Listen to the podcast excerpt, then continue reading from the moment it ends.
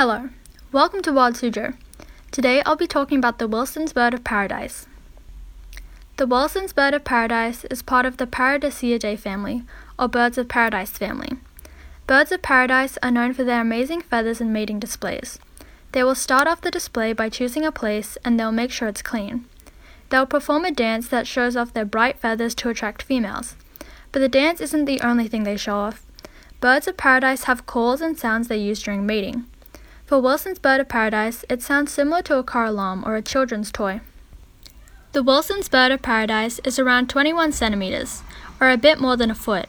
It has many bright colors, such as its turquoise crown, yellow nape, emerald chest, and the red stripe going down its back.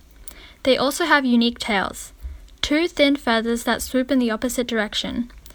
Due to sexual dimorphism, which is the difference between the sexes, the female birds are mostly brown but still have blue on their heads. The birds can symbolize wealth and power in some cultures. Like the other birds in the family, it lives in tropical areas. This bird lives in West Papua. Its habitat is lowland rainforests. It eats both small insects and fruits. To find insects, the birds have been spotted tearing bark apart to get the fruit inside. Its bright colors are beautiful, but that's what makes them more valuable to poachers who want to sell their birds for feathers. For this reason, their population is decreasing. For Wild Suzhou, I am Palm Tree, and thank you for listening.